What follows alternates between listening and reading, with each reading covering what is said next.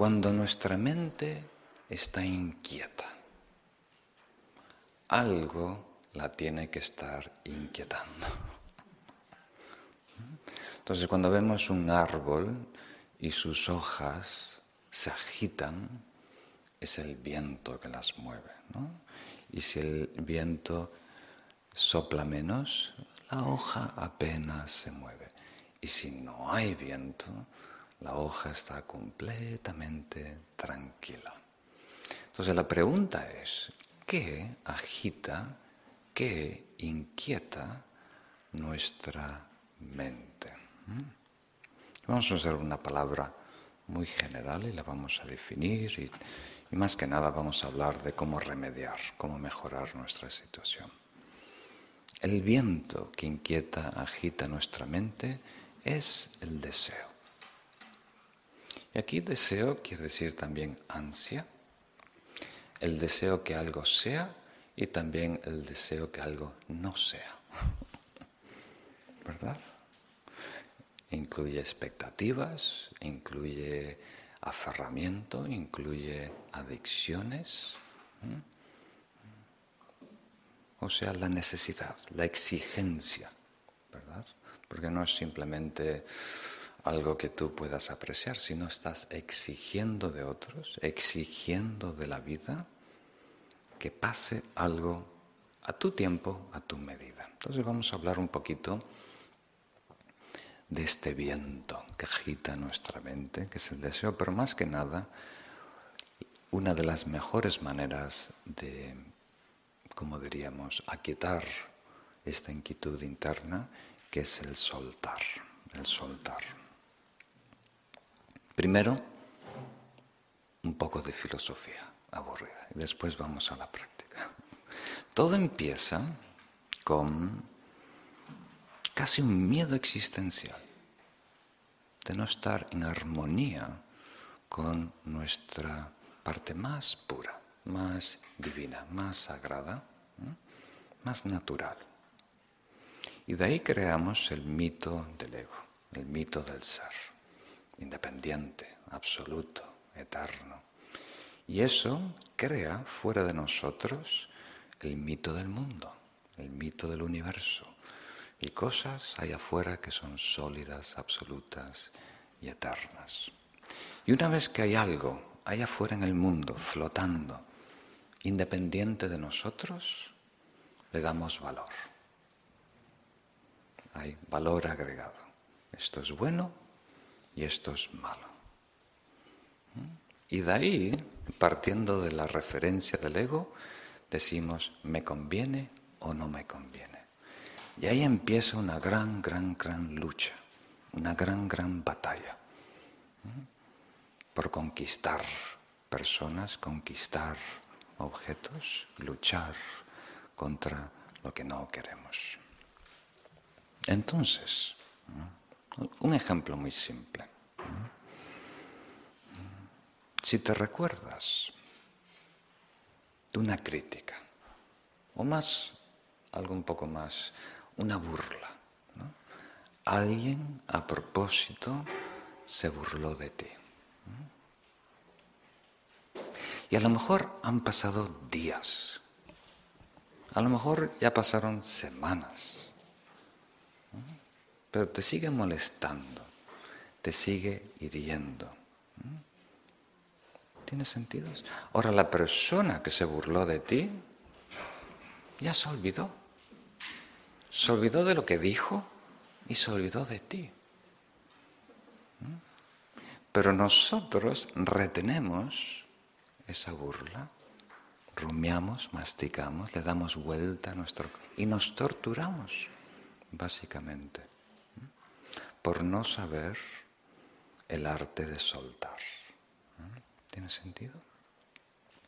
Pasa en todo, en todo lo que vivimos. Por ejemplo, sabemos que las enfermedades causan dolor, ¿verdad? Y sufrimiento. Pero la mayoría del sufrimiento en una enfermedad suele ser, suele ser agregado. Viene de nosotros de no querer soltar una expectativa. Esto no debería estar pasando. Y menos a mí. Yo no me merezco esto. ¿Y por qué yo? ¿Mm? ¿Y por qué no me sano? ¿Y por qué esta medicina no funciona? ¿Mm? ¿O por qué no puedo caminar? ¿Mm?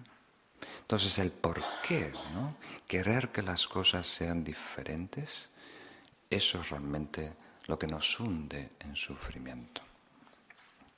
Entonces vamos a empezar por la parte más simple y a lo mejor la parte más meditativa, que es soltar la mente discursiva. Porque tenemos que soltar expectativas, tenemos que soltar objetos, tenemos que soltar ideas, tenemos que soltar tantas cosas, pero vamos a empezar con la mente discursiva. La mente discursiva es el comentario. Como cuando estás viendo un partido de fútbol, hay un comentarista. Pues esto es la mente que comenta lo que está pasando, lo que estás viendo. Entonces, por ejemplo, si estás viendo unas flores bellísimas que alguien trajo para el templo del Buda. Ahora tenemos tres bellas estatuas arriba. Y tú comentas, qué flores más bellas. No pueden ser la verdad. Ahí estás dejando de ver las flores y estás viendo las palabras. Si, tú comentas, qué bello es el anochecer, qué bella es esta luna de sangre. Estás dejando de ver la luna o el anochecer, estás viendo las palabras. ¿Mm? Entonces, mucho de nuestro día a día no estamos viviendo plenamente, no estamos conectados con la realidad. Estamos viendo un reflejo, estamos viendo palabras. Qué rico es este pastel, es mi favorito. Ya no lo estás saboreando estás saboreando las palabras. Y hay una distinción. No sé si la podéis apreciar. Entonces, la vida es en alta resolución, HD. Pero nosotros vivimos como si fuéramos con un móvil, ¿no? Y eso le pasa hoy en día a los padres mucho. Quieren grabar los primeros pasos de sus hijos, el primer baile, o la primera cita, o la graduación, y estás, están viendo ese momento tan importante de su vida a través de la pantalla del móvil. ¿Tiene sentido?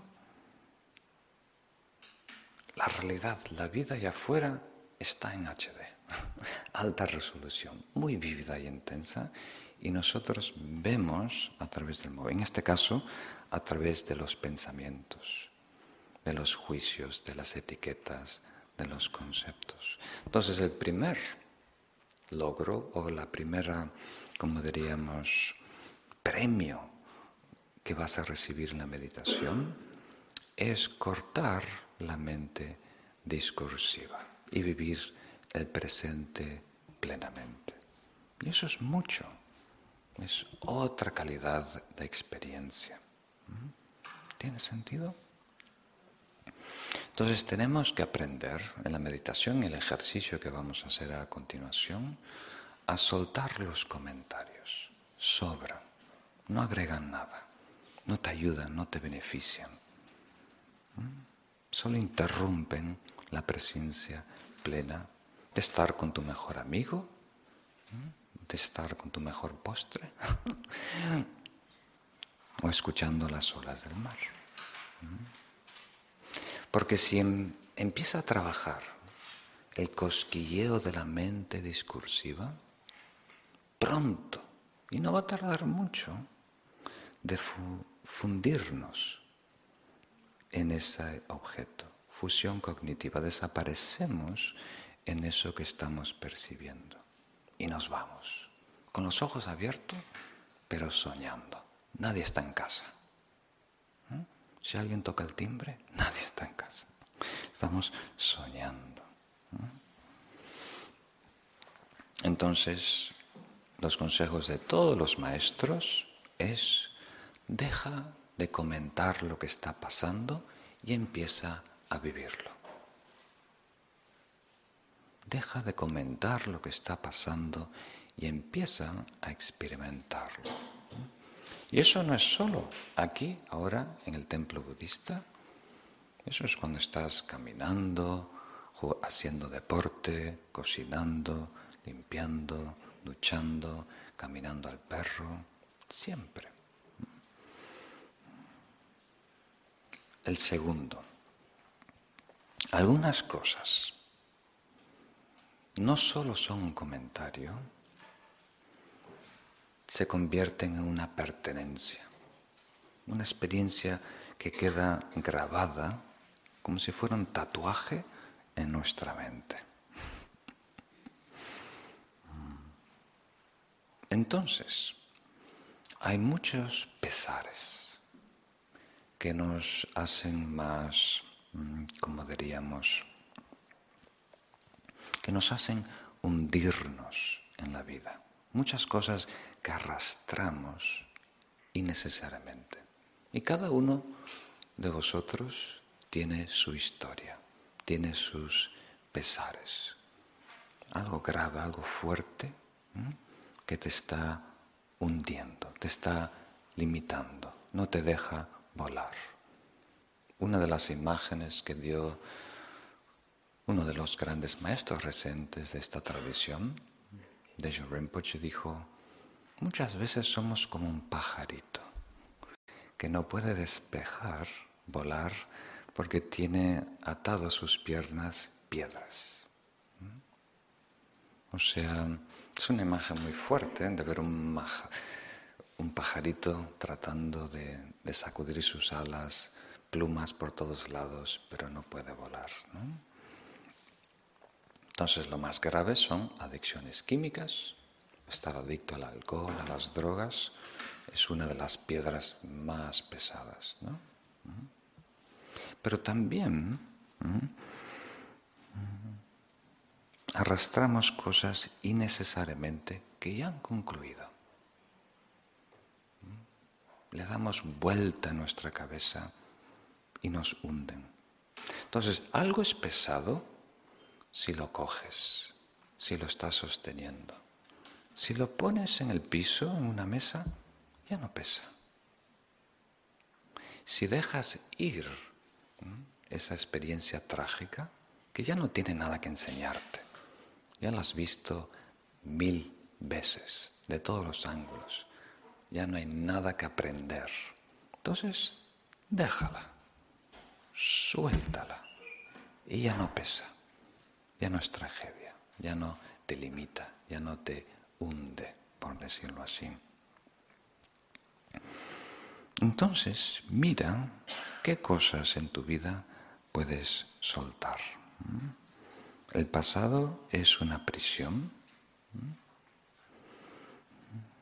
pero muchas veces nos acostumbramos a nuestra celda. Nos atrapa, pero es predecible, es parte de nuestra historia.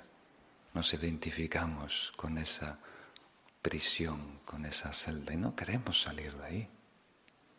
Yo soy víctima déjame ser víctima más tiempo. Entonces eso es muy dañino. Identificación con ser víctima, con las tragedias que hemos vivido en el pasado. También tenemos que soltar el futuro. Mucho de nuestro día está deambulando o entre el pasado o en el futuro. Cuando no estamos satisfechos, contentos con nuestra vida, nos proyectamos a fantasías en el futuro. Y eso tiene su peso, tiene sus consecuencias. Crea mucha insatisfacción en el presente. Y también miedo. Voy a decir algo muy extraño, muy común para los que han estudiado budismo tibetano, pero para los que no han estudiado budismo tibetano es muy extraño. Que dicen los lamas tibetanos, suelta la esperanza. Porque la otra cara de esa moneda es el miedo. Si esperas a ser feliz cuando pase tal y tal cosa, también tienes miedo que no pase. o que le pase al vecino, o que alguien te interrumpa. Entonces hay que planear, hay que tener metas, objetivos, bellísimo, necesario, importante. Pero no dejes de vivir el presente. El presente es lo más, más, más importante.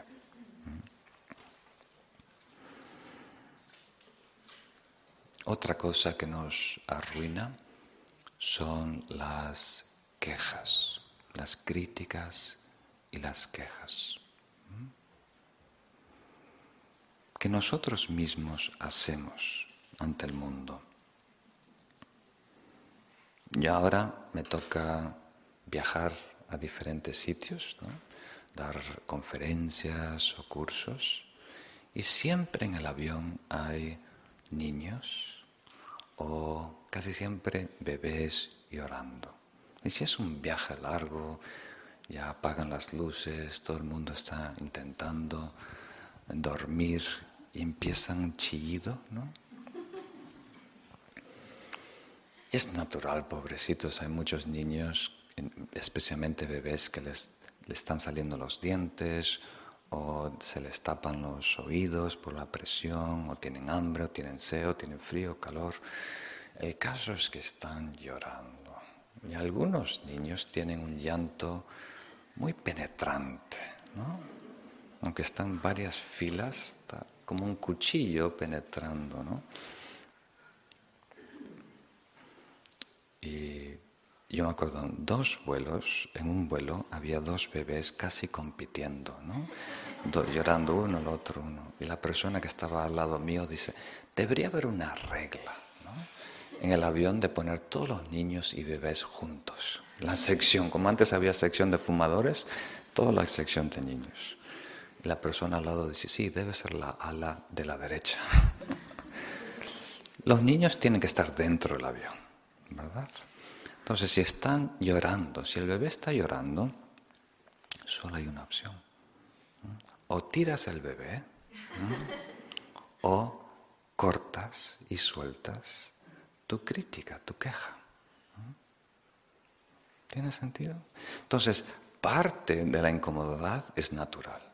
Te duele la rodilla. O ese chillido penetrante es inquietante. Pero la mayoría de nuestra inquietud es la queja. Esto no debería ser así. Este los padres modernos no saben cuidar a sus hijos. Eh, yo qué sé, mil cosas que se nos ocurren de cómo no debería ser. Yo no me merezco esto, ta, ta, ta, ta, ta, ta. Todas justificadas, todas perfectamente lógicas, pero el único que sufre eres tú. ¿Tiene sentido? Entonces tenemos que dejar la actitud o la mente de quejas, que siempre nos estamos quejando de lo que está pasando, quejando del clima, quejando de los, de los familiares, quejando de los amigos, quejando de la pareja, quejando del gobierno. Y aceptar la realidad tal cual es. Las personas son como montañas, muy difícil de cambiar. ¿Mm? ¿Tiene sentido? Desde fuera parece muy razonable lo que tú le estás pidiendo a tu amiga. Parece muy razonable lo que le estás pidiendo a tu familiar, a tu pareja. Solo cambia este detallito y todo sería tanto, tanto mejor. Pero simultáneamente alguien te puede decir lo mismo a ti, ¿verdad? Y seguramente ya te lo ha dicho. Entonces, si a ti te cuesta reconocer la necesidad de ese cambio y te cuesta aún más implementarlo, ¿cuánto más a otra persona con menos recursos, con menos control de sí mismo. ¿Tiene sentido? Entonces, las exigencias de pedir que alguien sea diferente de lo que es solo causa sufrimiento. Es como pedirle al fuego que no queme. O vas a la playa, qué lástima, hoy el agua está mojada. No, el agua siempre está mojada, siempre te va a mojar. Y personas infantiles que no tienen entrenamiento espiritual siempre van a molestar. Siempre van a tener comportamiento contradictorio. Pero es su naturaleza. La naturaleza de la montaña es algo, el viento tiene su naturaleza, el agua tiene su naturaleza, el fuego tiene su naturaleza de quemar y tus amigos tienen naturaleza de molestarte. Es así y punto. Las quejas no mejoran nada. Entonces, para no caer en el extremo, como esto es una presentación muy breve, no queremos decir que debemos ser pasivos y dejar que las personas se aprovechen de nosotros o aguantar todo lo que sea. ¿Mm? Queremos mejorar el mundo, queremos ayudar a que nuestros eh, amigos mejoren. Nosotros queremos mejorar. ¿Mm? Entonces Shantideva, uno de los grandes místicos del siglo VIII, dice, observa, simplemente sé honesto y descubre qué tiene mejora y qué no. Si algo se puede cambiar, entonces no te preocupes, se puede cambiar y mejorar.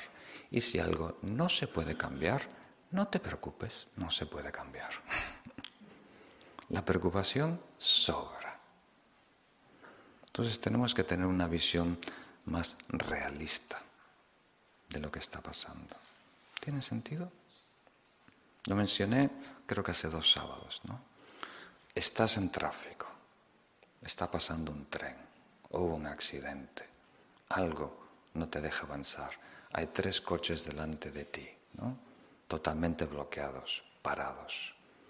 Y la persona, el coche detrás de ti, toca la bocina. ¿Mm? Como si por arte de magia, ¿no? Los coches se van a levitar, se va a abrir un camino, ¿no? Se van a separar las aguas y uno va a poder ir. No. ¿Tiene sentido? Entonces, si queremos, algunas veces digo, si quieres saber tu estado psicológico, simplemente obsérvate en silencio. Cuánto tardamos en hacernos daño. Pero otra es, obsérvate en tráfico. Si quieres saber si eres un buen meditador o no, obsérvate en tráfico, especialmente con malos conductores. ¿Cómo reaccionas? Pero es verdad, si queremos tener un termómetro y medir nuestra salud mental, simplemente en soledad, en silencio, ¿qué surge en ti? ¿Surgen pensamientos nobles, amorosos, altruistas? ¿O surgen memorias tristes que nos hunden? ¿Surgen miedos del futuro, críticas a los demás? ¿Mm? ¿Cuánto tardamos en hacernos daño, básicamente? Entonces, hay muchas cosas que estamos reteniendo innecesariamente. Yo me acuerdo que en el 92, ese año tan especial para España, vine de mochilero con dos amigos americanos a hacer un recorrido por, por toda España. No sé si os acordáis, era el año de las Olimpiadas en Barcelona, el Expo en Sevilla soy más viejo de lo que pensabais, ¿no? Entonces, eh, la gira empezó en Madrid. Eh, yo y con dos amigos aterrizamos en la casa de unos amigos familiares y estuvimos un día ahí. Y antes de salir, no hacer todo el recorrido, vamos a dar una vuelta por Madrid. Y llevábamos unas mochilas enormes. Nunca había hecho esto en mi vida, ni mis amigos. Entonces, antes del viaje nos compramos unas mochilas enormes, como si vas al Polo Norte, ¿no? Y íbamos a estar dos meses fuera, necesitamos muchas cosas. Entonces, vamos caminando por Madrid, yo me acuerdo que íbamos por el Retiro, ¿no? visitando y creo que duramos una hora. una hora y ya no podíamos más. yo recuerdo que estaba desarrollando una lista mental de todas las cosas que no tenía que haber traído. en mi mochila, todo lo que sobraba, todo lo que no era necesario. ¿no? ¿Tiene sentido?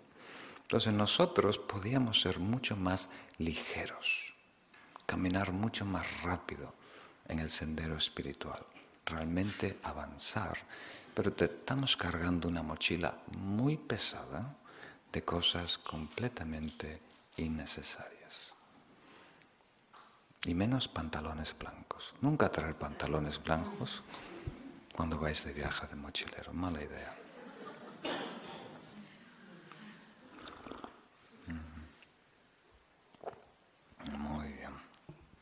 Entonces, pasamos otra manera de soltar, curiosamente, y podemos decir casi contradictoriamente, es estar contento. Contento y satisfecho con lo que hay. ¿Mm? ¿Tiene sentido? Yo me acuerdo cuando era pequeño en Uruguay, eh, mi abuelo gallego, cuando mis padres me dejaban en su casa, yo era un poco exigente cuando era pequeño. ¿Y qué hay de comida? Y a mí me gustaría ravioles de espinaca. ¿eh? Y mi abuelo dice, bueno, en este caso tienes dos cosas para elegir. Lo que hay y lo que venga. ¿Cuál prefieres? Entonces, la vida te da lo que te da. Y punto. Y las personas que saben estar satisfechos, viven en libertad. Y las personas que prefieren que, sea, que la realidad sea otra de la que es, viven en, un, en una prisión, básicamente. En una prisión. No he visitado muchas cárceles. Realmente solo visité una hace poquito. Me llevaron unos amigos, Ángel y Natalia, a visitar la cárcel en Ibiza, a dar una charla sobre meditación. Y claro, yo he visto muchas películas ¿no? de calabozos de la Edad Media, pero la cárcel en Ibiza no estaba mal. O sea, está limpia, eh, está llena de colores, tienen un gimnasio eh, básico, tienen sus comidas calientes, tienen celdas, televisión. Entonces yo creo, no salió el tema, pero yo creo que si les empiezo a explicar un poquito mi vida aquí en el cementerio, dice, oh, ¿por qué no vienes con nosotros? ¿No? O sea, aquí trabajo 10 horas por día, mucho tiempo de meditación y tenemos nuestros horarios, nuestra rutina, no veo televisión, ¿no? Entonces, fácilmente me podría sentir aquí impresionado. Qué amargura, qué tristeza. ¿Tiene sentido? Entonces hay algunas personas que están viviendo objetivamente mejor que cualquiera. Están en el 1%, ¿verdad? Pero se sienten que están atrapados, se sienten que están en una cárcel y están contemplando el suicidio. ¿Tiene sentido? Entonces la cárcel no es tanto el sitio, es una actitud que tenemos nosotros de querer que las cosas sean diferentes. En el próximo valle va a haber pasto más verde. Y vamos al próximo valle. En el próximo valle va a haber pasto más verde y vamos al próximo. Y te conviertes en un nómada. Hay una actitud que siempre está inconforme. Nunca está satisfecha. Y esa actitud crea mucho sufrimiento, muchos pensamientos y nunca está en paz meditando. ¿Mm? Entonces, meditación no se trata de tener logros o experiencias, de adquirir, de conquistar, se trata de soltar, de saber soltar. Traumas del pasado, deseos del futuro, exigencias a la realidad. Soltar, soltar, soltar. Y cuanto más sueltes, más libre eres. ¿Y libertad aquí qué quiere decir? Libertad genuina. Libertad de patrones, libertad de emociones negativas. Ser completamente libres. Hay el mito de la libertad, ¿no? que dice, mira, yo soy adulto, yo vivo en un país democrático, yo puedo hacer lo que se me da la gana. Eso es libertad. Y hoy, sábado, después de esta meditación aburrida, me apetece ir a ta ta ta ta ta ta. ta. Entonces, todo lo que viene después de el apetece, no es libertad, es libertad falsa. Somos esclavos a algo que arrastramos dentro. ¿Tiene sentido? Os cuento, hace mucho lo dije, pero es, una frase que a mí por lo menos me aclara algo. Facundo Cabral, un músico de folclore argentino que murió hace unos años, trágicamente. Él tenía, una, tenía una canción que decía, rico no es el que más tiene, sino el que menos necesita. Y tiene su inteligencia, ¿no? tiene su sabiduría, porque hay personas que tienen en los libros miles, millones de euros, pero no tienen acceso a ese dinero la cuenta está bloqueada o no tienen la manera, la salud para eh, usarlo, invertirlo. ¿Tiene sentido? Entonces, rico no es el que más tiene, sino el que menos necesita. Entonces yo utilizo esa fórmula para la felicidad. Feliz no es el que más disfruta, sino el que menos necesidad tiene de placer, de entretenerse, de que la realidad sea diferente. Muy curioso, pero no es una ocurrencia mía. Esto viene del Buda y está corroborado por los místicos contemplativos de todas las tradiciones. Ellos dicen lo mismo. La felicidad genuina es paz no es tener una colección muy larga de experiencias, es estar en paz con uno mismo, estar satisfecho, contento con uno mismo y con la realidad. Y después si viene algo lindo, lo aprecias, lo disfrutas, sin dependencias. ¿Tiene sentido? Si no, somos esclavos una vez más de eso que vivimos. Entonces, tenemos que desarrollar en nosotros, y esto es algo que se puede hacer, tenemos que ser un poco valientes, no requiere mucha comprensión teórica, palabras sánscritas, haberse leído muchos libros de filosofía, no se quiere un peregrinaje a un lugar exótico y remoto. Si quiere, requiere valentía más que nada, un cambio de actitud otro programa interno. Cambia tu actitud y elige estar aquí. Elige tu vida. Elige ser quien eres. No quieras ser diferente a otra persona, una estrella de cine. Elige ser tú. Estate contenta con tu cuerpo, contenta con quien tú eres. Y después, partiendo de esa aceptación sensata, intentas mejorar el día a día. ¿Mm? Sin exigencias, sin locuras, sin fantasías, sin miedos. ¿Mm? ¿Tiene sentido? Entonces, hasta que no estemos contentos en nuestra piel, no vamos a estar completamente felices. Entonces, ¿cómo empezamos este viaje de soltar todo lo que estorba y vivir plenamente? Muchos maestros dicen, empieza regalando cosas. Tiempo, cariño, afecto, por supuesto. Atiende a los otros cuando hablan, pero también cosas. Cosas que ahora no usas. Llenan tu armario.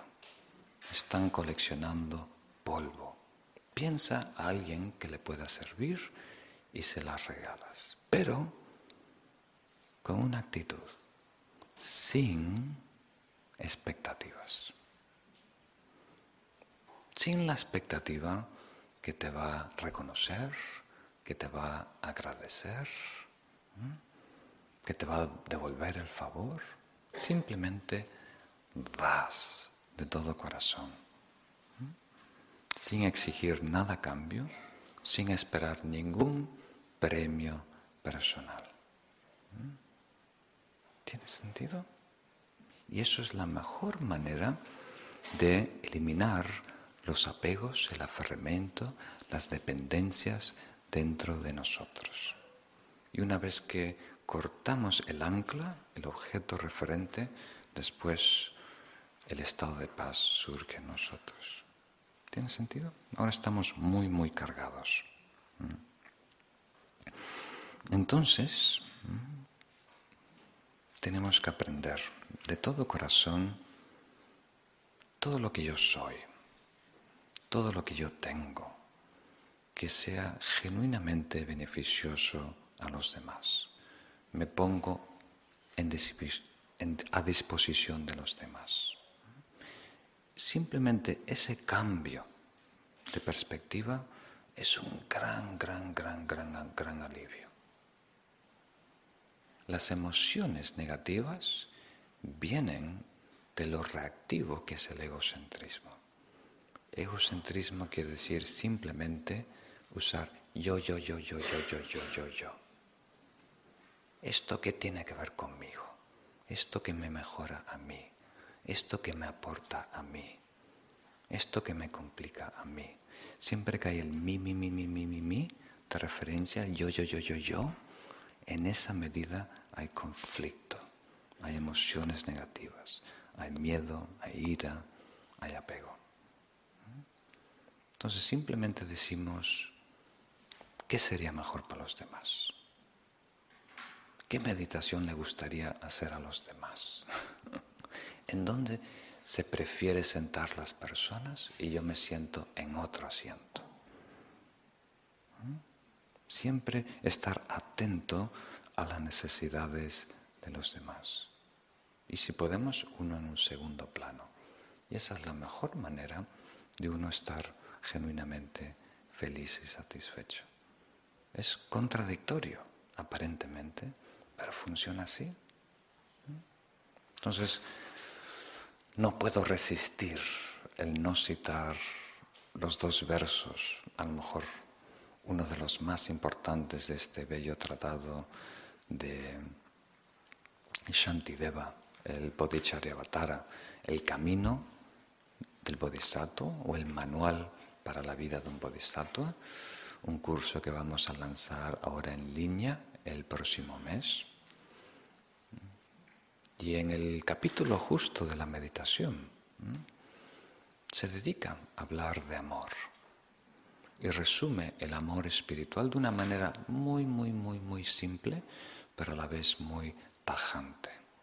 Dice, toda la felicidad que hay en el mundo viene de preocuparse por los demás Y todo el sufrimiento que hay en el mundo viene de preocuparse por uno mismo. Dice, observa la diferencia entre un ser noble y un ser, como diríamos, infantil. Lo que buscan, lo que hacen, lo que logran. Hay algo más que decir, se pregunta, ¿no? Una pregunta retórica. Hay algo más que decir aparte de eso. Eso lo dice todo. Entonces, desconfiamos del poder del amor en nuestra vida. Pensamos que si nos preocupamos en los demás, en la comunidad, en la familia y demás, nosotros salimos desventajados, ¿sí? Nosotros salimos perdiendo. Pero en realidad, cuanto más aportamos, nos preocupamos, nos interesamos por el bien de otros, menos reactivos somos, menos problemáticos somos, menos quejas vamos a tener, más contentos vamos a estar, menos irritados, frustrados y enfadados vamos a estar, menos dependencia y adicción vamos a desarrollar las cosas eh, dulces y agradables. Todo parte de eso, curiosamente. Entonces no es un truco, no hay una gran conspiración entre Buda, Cristo y que en otra dimensión se pusieron de acuerdo antes de bajar, vamos a hablar de amor, ¿no? para que todos estén tranquilos y haya paz en la sociedad. No es un truco, es una ley, como diríamos, muy efectiva, es una enseñanza pragmática, que hoy en día se está corroborando. Tenemos poca fe en la experiencia de los místicos, entonces hoy se está corroborando a través de estudios empíricos que sí, funciona. Y uno de los simples que siempre cita su santidad Dalai Lama, un experimento muy simple, es simplemente observar a personas, invitan a voluntarios empiezan a hablar en grupitos de tres personas y simplemente hay alguien anotando cuando dicen yo y cuando dicen mío. ¿Mm? Pues cuantifican 10, 15 minutos cuántos yo y míos hicieron y después estudian a esas personas. Las personas que usan estos términos ah, autorreferentes tienen más infelicidad, más problemas psicológicos y hasta más enfermedades físicas. ¿Mm? Entonces, eso, con esto no quiero decir que tenemos que hablar en tercera persona, ¿verdad? Este servidor os gustaría comunicar. No, no tenemos que usar ese truco de palabra, sino el, el problemático no es la palabra, la palabra es simplemente un síntoma de egocentrismo, de un exagerado enfoque en nosotros. ¿no? Una actitud ecuánime, donde todos valemos lo mismo, todos necesitamos y merecemos lo mismo. ¿Tiene sentido? Entonces, si queremos ser buenos meditadores, si queremos que la práctica meditativa realmente nos transforme, nos mejore, a nivel personal y a nivel espiritual, no se puede hacer sin soltar. De todas las maneras que he mencionado. Soltando objetos, soltando tragedias, memorias amargas, soltando ambiciones del futuro, soltando caprichos de lo que debe ser, cómo deben ser, cómo me deben tratar. Sin ese soltar, no van, por mucha técnica que tengamos, por mucho protocolo que sigamos, no vamos a avanzar en la práctica meditativa. Es como un pajarito, por mucha que le dé a las alas, por muchas plumas, no va a poder volar si está atrapado por estas anclas, por las piedras. ¿Tiene sentido? Entonces, creo que el próximo sábado os daré algo más positivo. Este sábado esta enseñanza cayó como un plomo. Vengo aquí voluntario a escuchar algo lindo que me alegre el día, tener un poco de paz. Y la marrinche me dice que tengo que cambiar mi vida. Tengo que soltar, tengo que cortar patrones. Lo siento, pero esa es la mejor manera de ser feliz. Bueno, vamos a hacer algo de preguntas y respuestas y luego hacemos una meditación juntos.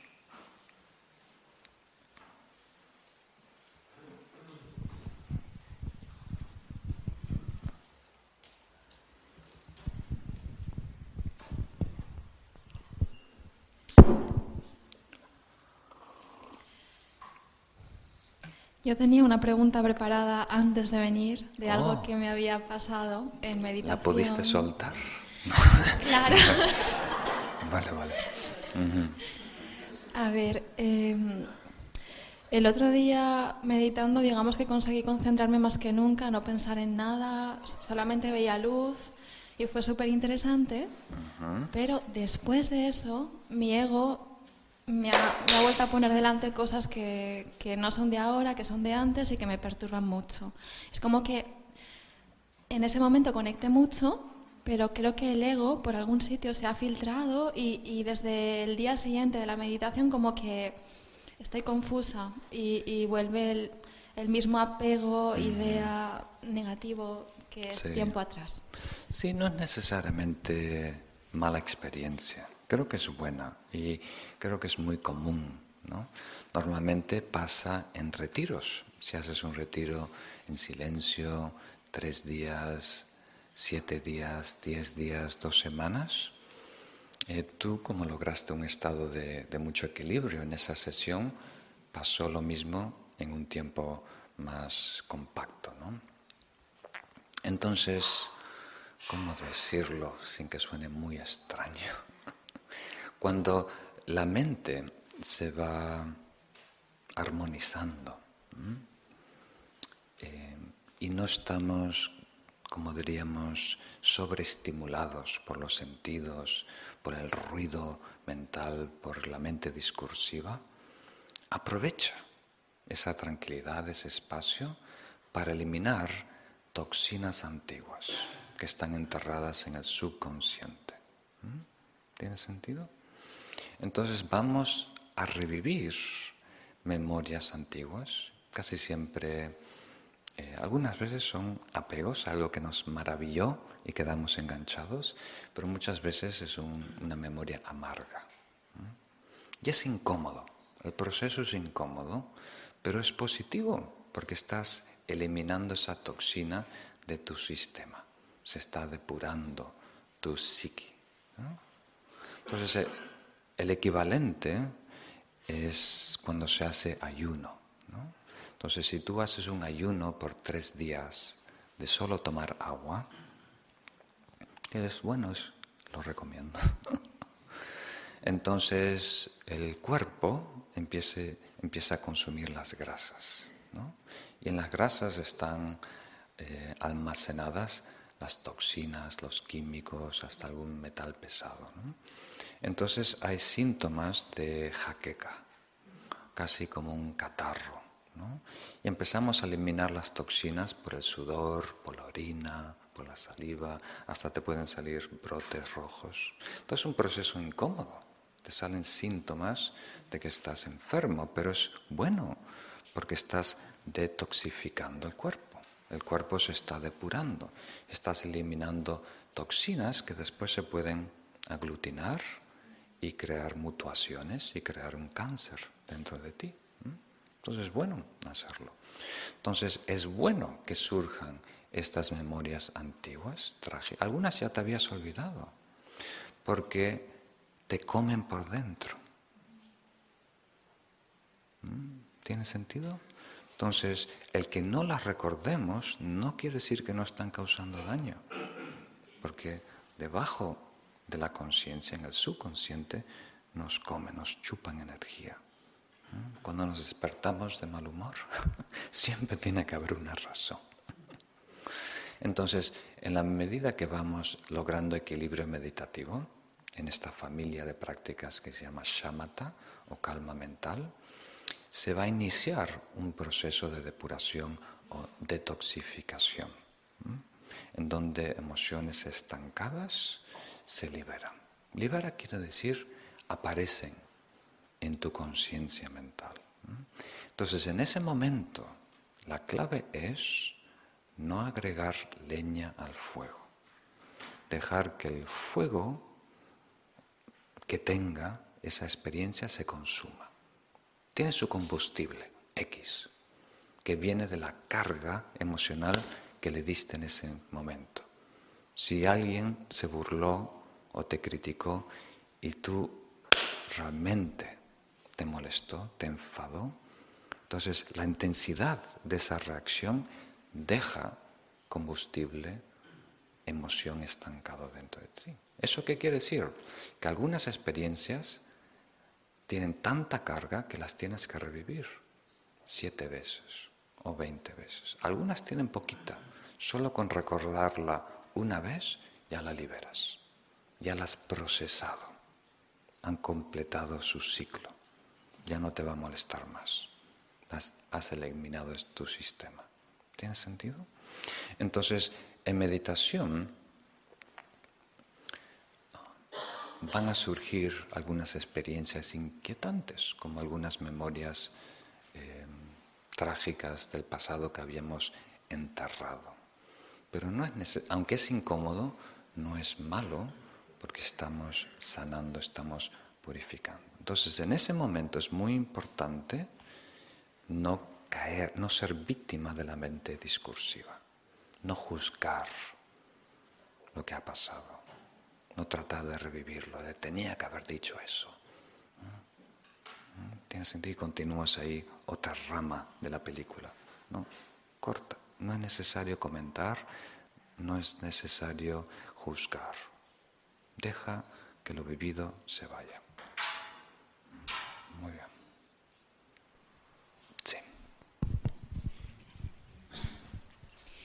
Em, Lama, gracias por las enseñanzas. Muy bien. Em, tengo una pregunta sobre lo que has dicho respecto a, a esta clave de la felicidad eh, y a mirar estas personas, ¿no? estos ejemplos que son personas que dan, ¿no? esta entrega versus este egocentrismo. Entonces yo trabajo en relaciones de ayuda hace unos 10 años y he visto también en mi vida, momentos en los que y situaciones en los que hay una posibilidad de entrega muy grande y muy genuina que enriquece al que da, y también momentos en que hay eh, entregas que empobrecen al que da eh, o a la que da. Y entonces personas que finalmente se meten en esto de dar, dar, dar, y lo que van experimentando es un desgaste, una carga, un al, revés, ¿no? De este, de, este, mm, de este amor que fluye, sino que es como este, este peso. Eso me hace, mm, se me viene esta, esta, esta enseñanza del cristianismo de ama a tu prójimo, pero como a ti mismo, pero como a ti mismo. Y me preguntaba eh, por criterios, criterios de discernimiento para poder entender eh, este dar y, de alguna manera comprender si nos lleva hacia un desgaste o hacia una plenitud, sobre todo cuando es un dar que implica compromisos de muy largo plazo, porque a veces uno se puede meter en un dar, implicar en algo que va a implicar muchos años, ¿no? Sí, y, generar en eso un desgaste. Entonces, agradecería criterios de discernimiento en escenarios así. Muchas gracias. A ti. Muy buen tema y muy bien preguntado. eh, tantas cosas que decir. Hay tantas acciones que son nobles y tantas actividades que son generalmente eh, buenas y sanas, hasta podemos decir virtuosas. Pero lo que sale de ello va a partir mucho de nuestra intención. ¿Tiene sentido? O sea, la generosidad es algo puro y bellísimo. Pero si no estamos en equilibrio nosotros, hasta lo más puro, lo más bello, se puede distorsionar y nos puede causar daño. Por ejemplo, la meditación, sin ir más lejos, no es para todos. Para una persona que está desequilibrada puede aumentar el desequilibrio. Hay personas que están haciendo todo tipo de meditaciones. En la cárcel debe vengarse de sus antiguos socios, o del juez, o de los... Entonces, meditación en sí no nos mejora necesariamente. Entonces, el hecho de dar enseñanzas, por ejemplo, no necesariamente mejora. Hay personas hoy en día, muchas, salió la pregunta el miércoles pasado, que están dando cursos, ¿no? todo tipo de cursos en España, de todo tipo, no necesariamente porque quieren ayudar al prójimo, sino tienen baja autoestima. Y de repente han visto que haciendo eso yo me voy a destacar. No, no se lo elaboran, no lo piensan de esa manera, pero funciona como un mecanismo para ganar reconocimiento, para cierto prestigio, alabanzas, gente que te valora y demás. Y después, si no tienen la respuesta que ellos piensan, entonces decaen, se hunden. Entonces, con ese contexto vamos a ir directamente a tu pregunta, que es ¿qué criterios emplear? Entonces, uno de ellos los mencionamos antes. Tenemos que no tener, como diríamos, expectativas personales, esperar un premio personal de este acto que debería ser altruista, ¿verdad? Entonces, cuando estamos siendo generosos, ahí estamos implicando algo. Estamos dando tiempo, estamos dando dinero, puede ser sangre, un riñón, estamos dando algo de nosotros. Entonces, ese acto de generosidad tiene que estar a nuestra medida. O sea, no podemos dar más de lo que podemos. ¿Mm? ¿Tiene sentido? psicológicamente, no solo a nivel material, pero sino psicológicamente lo que podemos tolerar. Por ejemplo, se dice en las escrituras budistas que uno no debe dar su vida, dar su cuerpo, hasta que no logre el primer bumi o el primer nivel de iluminación. Tenemos un, ejemplo de un bodhisattva antiguamente que viendo una tigresa que estaba muy débil, porque no, no había comido por mucho tiempo y tenía unos cachorritos que dependían de ella y también iban a morir. Entonces él les dijo a su séquito que regresen al palacio y él se quedó ahí y se cortó las venas y le dio de comer a la tigresa con su cuerpo, ¿no? para que ella pueda revivir y darle de comer a sus cachorritos. Entonces, hay actos extraordinarios en la historia de esta humanidad. Algunos de devotos religiosos, pero otros simplemente personas con alto nivel de altruismo. Pero siempre tiene que estar a nuestro nivel. Entonces, cuando damos más de lo que nosotros podemos tolerar, nos arrepentimos y es contraproducente, causa más daño. Entonces tenemos que medirnos bien, saber cuáles son nuestras capacidades a largo plazo y después, sí, de una manera altruista, sin esperar nada a cambio, hacerlo. Entonces el criterio es aumentar tiempo, el factor tiempo. Ver la situación y verte a ti mismo en 10, 20, 30 años. Y desde esa perspectiva, si esa inversión de tiempo, energía, recursos, lo que sea, vale la pena. Si vas a estar contento en el futuro y si va a ser beneficioso a otros en el futuro. Porque muchas veces el impulso es emocional. Si tú escuchas a cualquier profesional de marketing, todo es apelar a las emociones. Y no pueden pasar 10 días y no pierden el entusiasmo. Entonces la mayoría de las decisiones en nuestra vida son emocionales, por una sensación linda. Nos gusta esta enseñanza, este maestro, porque nos da una sensación linda. Nos gusta este lugar, esta comida, porque nos da una sensación linda. Nos gusta esta persona porque nos da una sensación linda. Entonces se basa básicamente en la cartificación inmediata por los sentidos. Entonces, si queremos ser más sabios y más sensatos, solo expandir nuestra conciencia para incluir más tiempo.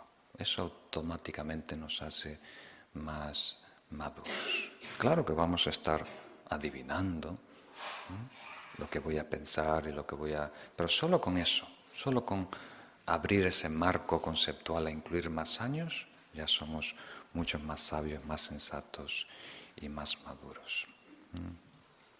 Y otra cosa, que es aún más delicada. Esto de entender el premio personal es delicado, podemos caer a dos extremos, pero aún más delicado es hacer el bien, ser generosos, voluntariado y demás, sin la expectativa de un resultado. Sin la expectativa de un resultado. Queriendo decir, estamos invirtiendo en plantar semillas blancas. ¿Y cómo van a florecer? No lo sé. Tantos factores que están fuera de nuestro control. Entonces lo que me toca a mí es sembrador, sembrar semillas, como en este caso, esta charla que estoy compartiendo de meditación, estoy sembrando semillas. Y realmente me despreocupo completamente de lo que tú vas a hacer con esas semillas. si van a caer en terreno fértil o no, si tú las vas a regar esta semana y vas a contemplar de lo que hablamos, si vas a desarrollar la práctica que voy a introducir todos los días. Eso ya está fuera de mi control. Cero ansiedad sobre eso. No depende de mí. ¿Tiene sentido? Entonces, y la última cosa, último criterio, que este es un poco más delicado, más difícil, mm, es aplicar la sabiduría no dual. Queriendo decir, cuando nosotros somos generosos, debería estar libre de la noción de persona que da, persona que recibe y acto de generosidad. Eso son todas cosas sociales, son conceptos en nuestra cabeza. Tenemos que liberarnos de esa trampa. Estamos dando porque es lo bueno, lo que va a ayudar a disminuir sufrimiento y aumentar felicidad. Y el resto sobra. ¿Quién fue el patrocinador? ¿Quién fue esto? ¿Quién fue el pobrecito que, recibió? Eh, si el acto fue eh, salió en el periódico o no, da igual. Entonces, a nivel relativo, por supuesto, tenemos que cumplir nuestro papel. ¿no? Hay muchas etiquetas en todas las ONG, en todas las fundaciones sin fines de lucro, siempre hay presidente, vicepresidente, secretario, tesorero, hay todos tipos de ejecutivos que desarrollan esos proyectos, pero son etiquetas. Aquí estamos hablando de no darle peso, de no darle una definición inherente a esas cosas. ¿Mm? Cuanto más nos creemos ¿Mm? el papel de superhéroe, de salvador, más vamos a, decaer, a sufrir. ¿Mm? Entonces, en la medida que podemos acompañar nuestra práctica espiritual y también las actividades virtuosas con la sabiduría no dual, aún mejor. Entonces, varias cosas para contemplar. Para resumir, cinco, ¿no? Tener una buena motivación que no esté basada en algún mecanismo egocentrista para buscar reconocimiento, fama, eh, placer y demás. Después, em, empezando marcha atrás, la sabiduría no dual, no tener la expectativa de resultado, no tener la expectativa de un premio personal y la última, tiempo, incluir el, tiempo. Esas cinco cosas pueden ser de mucha ayuda. Son las más importantes. Normalmente estudiamos once, pero estas son las más importantes. ¿Hay tiempo para una pregunta más? Sí. Eh, hola. Eh, quería preguntarle si el perdón es ausencia de ego. Si el perdón es ausencia de ego. Porque entenderíamos que la ofensa va dirigida contra el ego. O también podríamos decir que el perdón es también aceptación de las circunstancias. Sí, muy bien, muy buena pregunta. Hay diferentes niveles de perdón. Entonces, todos son buenos, empezando ahí. Y tenemos que desarrollar el perdón que salga, que surja naturalmente en donde estamos. Entonces, para alguien que piensa que hay un pecado concreto, y por lo tanto un pecador, entonces el perdón tiene mucho peso.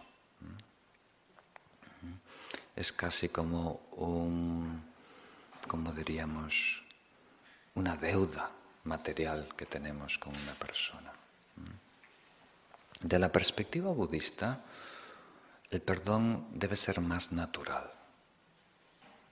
no como si fuéramos un juez que está como diríamos, por mucha bondad, soltando la culpa de Él, sino la sabiduría y la comprensión nos debería a, llevar a la conclusión de que somos niños jugando en un parque.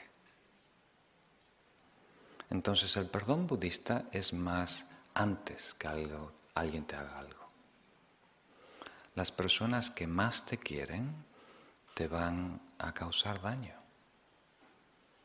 ¿Por qué? Porque no son perfectos. No es que quieren directamente, de una manera premeditada, causar daño, pero si alguien no está iluminado, tiene algún defecto. Y si tú convives con esa persona no iluminada, tarde o temprano te va a causar daño, incomodidad, queriendo o no queriendo, sabiendo o no sabiendo. Entonces, con una brocha muy amplia, deberíamos ya perdonar a todos, desconocidos y también queridos, sabiendo que tarde o temprano van a hacer daño. ¿Y cómo hacemos eso? Solo puede, solo puede ser real si nos perdonamos a nosotros. Y eso debería ser también natural comprendiendo la situación vulnerable en la que nos encontramos donde hay tantas fuerzas que operan en nosotros, que mandan en nosotros, que nos manipulan a su antojo. Entonces, si nosotros, imagínate, si nosotros, si yo tropiezo y caigo, entonces, naturalmente, todos pueden, todos van. Entonces, si somos muy honestos con nosotros mismos, vamos a detectar cómo somos secuestrados por emociones negativas, como la ira, donde perdemos el discernimiento, el control. Nos causamos tanto daño a nosotros mismos, nos decimos cosas horribles que no le decimos al peor enemigo. Entonces imagínate lo que haríamos a otros. Imagínate lo que haría otra persona con menos conocimiento, con menos práctica encima. ¿Tiene sentido? Entonces, si el perdón siempre debe existir y siempre que alguien se acerca a nosotros a pedirnos perdón, se lo tenemos que dar sin la más mínima duda. Pero aún mejor es este perdón sabio que se basa en una comprensión de lo que es un ser humano. Cuando nosotros nos perdonamos profundamente, podemos perdonar a los demás. ¿Tiene sentido? Eso es muy importante. Si no estamos contentos, satisfechos, en paz con nosotros mismos, en nuestra piel, entonces siempre vamos a buscar la culpa fuera de nosotros.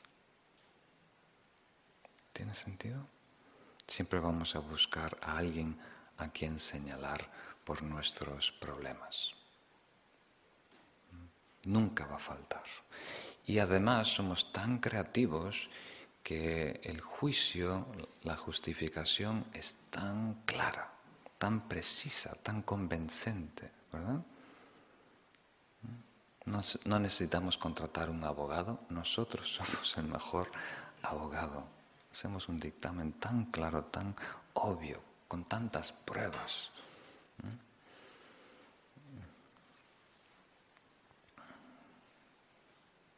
Sí, esto es más importante de lo que parece, porque es el problema número uno en nuestra vida, honestamente. A nivel objetivo no es el problema número uno, pero a nivel subjetivo sí lo es. La mayoría de personas que se acercan a hablar conmigo a nivel privado, su problema número uno son relaciones. Amistosas, de pareja, con familia o en el trabajo. No es el número uno. Su cabeza está en llamas. ¿Verdad? Ese es el problema número uno. Número uno es no saber quiénes somos. la ignorancia del ego. Eso es número uno. Pero a nivel subjetivo, número uno son las relaciones, lo que causa más sufrimiento, lo que no deja dormir a muchas personas por la noche. Entonces sí es muy importante saber sanar y saber perdonar y no guardar rencor.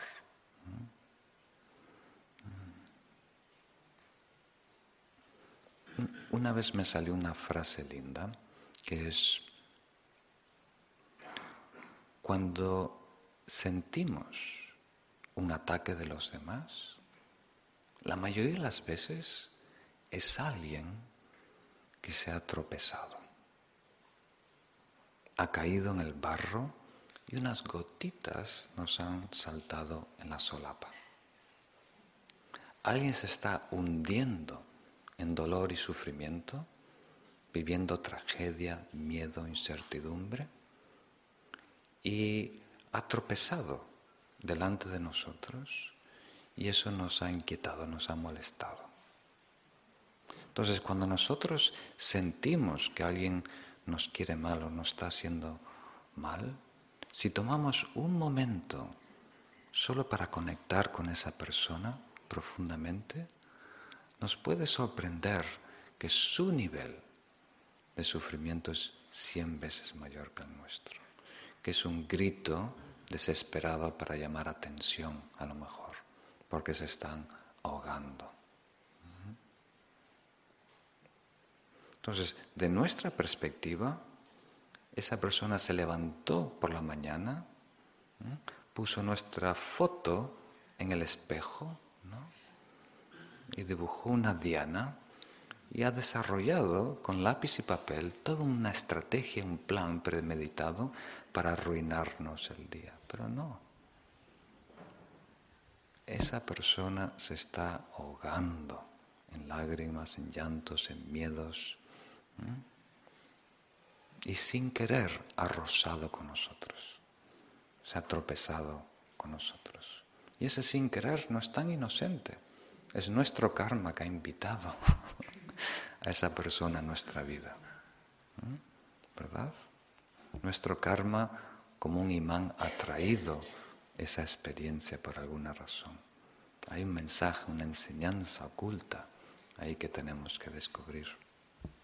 Entonces, como dice Shantideva, sorprendentemente, perdón, le debes agradecer. Agradecer de asumir este papel tan duro de adquirir karma negativo solo para aliviarte tu karma negativo. Tú estás endeudado con él. Eso es la perspectiva de los santos, de los seres nobles, cómo piensan, cómo se entrenan psicológicamente. Perdón, tengo que estar agradecido por lo que está haciendo. Susantial Dalai Lama dice, un mendigo no es un obstáculo para la generosidad, es alguien que te permite desarrollar la generosidad. Si no hay personas necesitadas, no podemos ser generosos. Y una persona irritante no es un obstáculo para la paciencia, es alguien que te permite desarrollar la paciencia. Si vives alrededor de personas que te miman, que te acarician, que te dicen cosas bellas en los oídos, ahí no vas a desarrollar paciencia, ahí no hay desarrollo espiritual, hay estancamiento.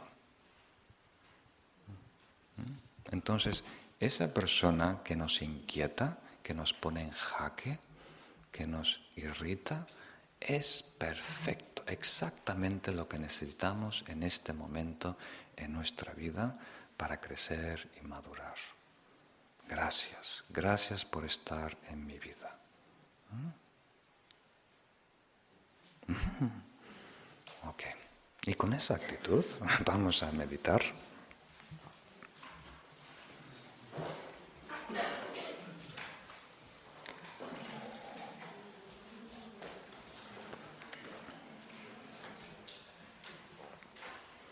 Entonces, normalmente no nos voy a, a ver si puedo ser más preciso. No nos enfadamos con las nubes, con la lluvia, cuando arruina nuestro picnic.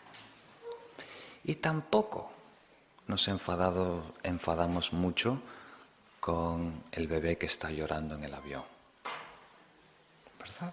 Nos molesta, nos irrita, pero si culpamos, culpamos a la zafata, a los padres, ¿no? Entonces, parece ser que para que este dedo se dispare, para que salga, necesitamos atribuirle intencionalidad a algo. Las nubes no tienen intencionalidad, el bebé no tiene intencionalidad. Entonces tenemos que atribuirle intencionalidad a alguien. Entonces cuestiona esa atribución.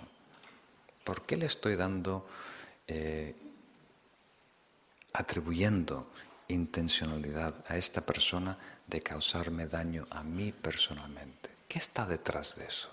¿Es genuino o no? Pregúntale. Muy bien, vamos a hacer una práctica meditativa de más o menos 15 minutos. Vamos a ir de lo burdo a lo sutil. Y nuestro lema para esta meditación va a ser el soltar. Y vamos a empezar con la tensión física que es lo que más nos atrapa, el aspecto más burdo. Entonces nos sentamos cómodos con el cuerpo erguido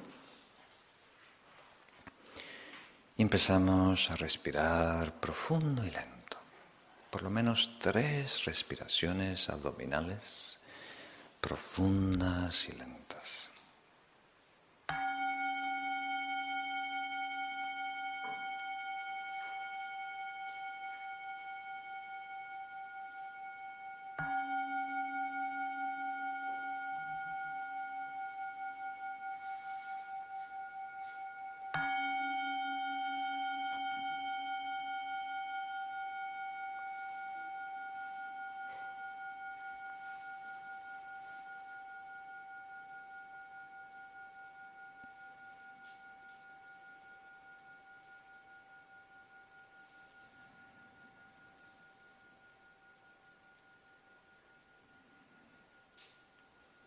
Siente que con cada respiración inhalamos aire puro y blanco que sana y relaja todo el cuerpo.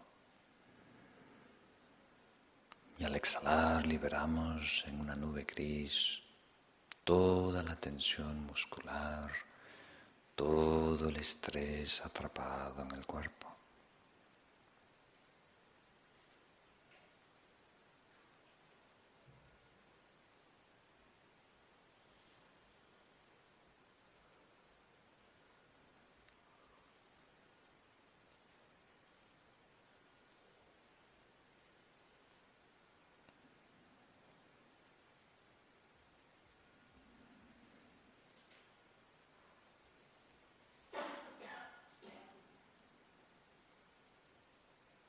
Respiramos aire puro y blanco que ilumina y despierta la mente.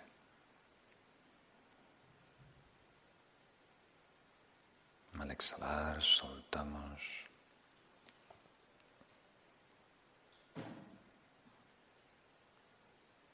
todas las memorias amargas del pasado que nos persiguen todas las preocupaciones plasmadas en el futuro que nos amenazan.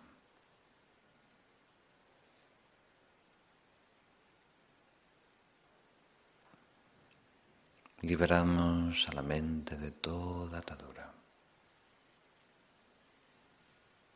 de todo capricho, de toda actitud.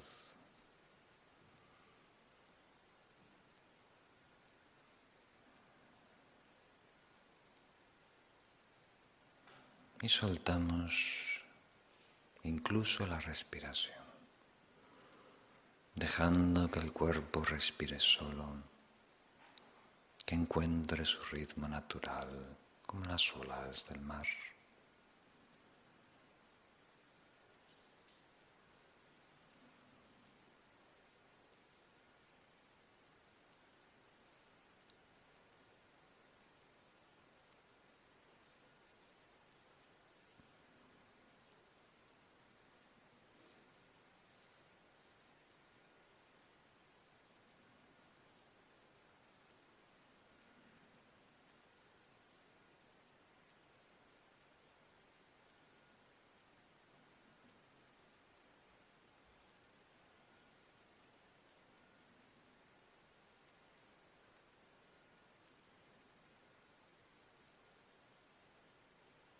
Descendemos ahora de la cabeza al cuerpo, una sensación de dejar atrás los conceptos y adoptar la conciencia táctil, la sensación de llenar el cuerpo con nuestra mente, desde los pies a las manos, a la coronilla.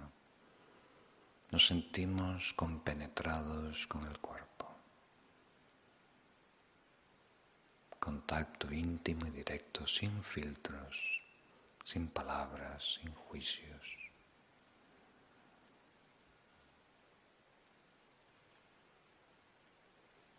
La percepción cruda y desnuda de la dimensión táctil del cuerpo.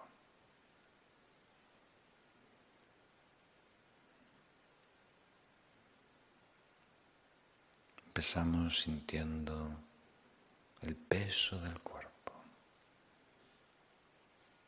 el contacto con la silla, el cojín, con el suelo.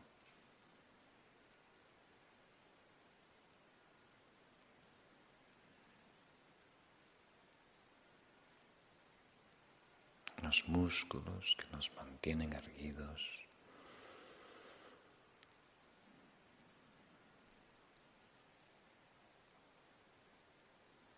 Atendemos a la piel, la temperatura de la piel.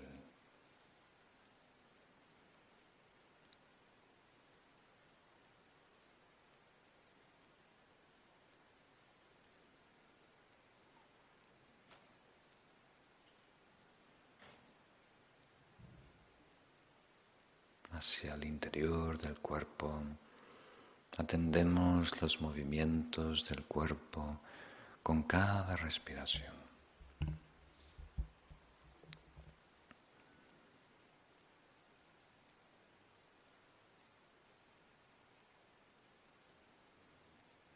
Tenemos cuidado de no intervenir.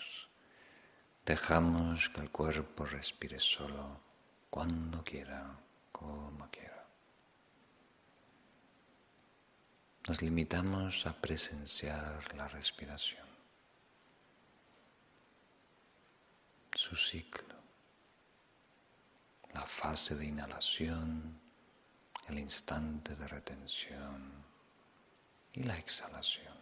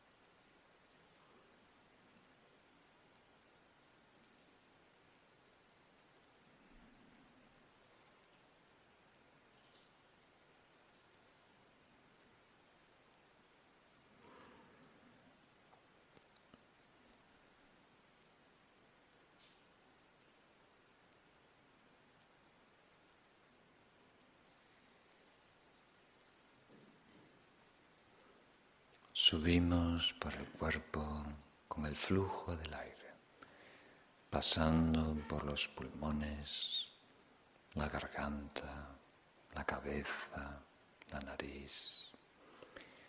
Saliendo por los orificios nasales, llegamos a descansar justo fuera de la nariz. Allí enfocamos toda nuestra atención con una única misión, presenciar la respiración.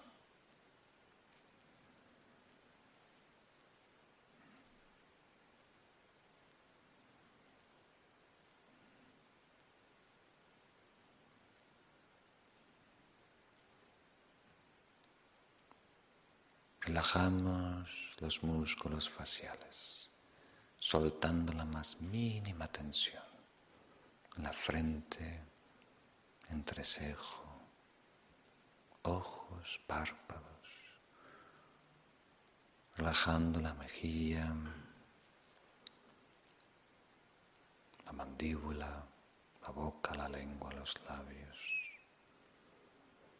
soltando, dejando que todo retorne a su estado natural. Y ahora por sí solo surge un punto de contacto en donde más se destaca el aire entrando y saliendo fuera de la nariz. Deposita allí toda tu atención.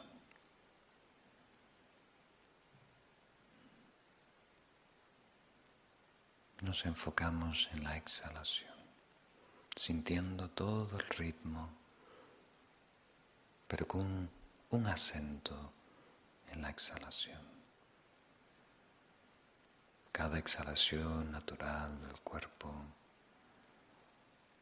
la acompaña la actitud de soltar, liberar tensión, pensamientos, memorias, preocupaciones proyectos.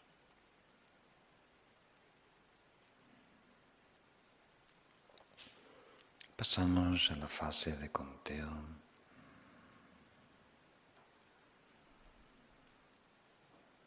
Una nota silenciosa mental con cada exhalación. Al concluir cada ciclo de 21 exhalaciones, toma una breve pausa. Concluimos perdonando a todas las personas en nuestra vida, todas las personas que conocemos y vamos a conocer, comprendiendo su estado actual, los patrones que gobiernan en ellos, las emociones tóxicas que os manipulan, el egocentrismo, la ignorancia del ego, al igual que yo. Al igual que yo, ellos también padecen de todos estos velos conceptuales y emocionales comprendiendo, sabiendo el estado en donde se encuentran. Nos perdono de todo corazón, de todo lo que ha pasado, está pasando y todo lo que va a pasar.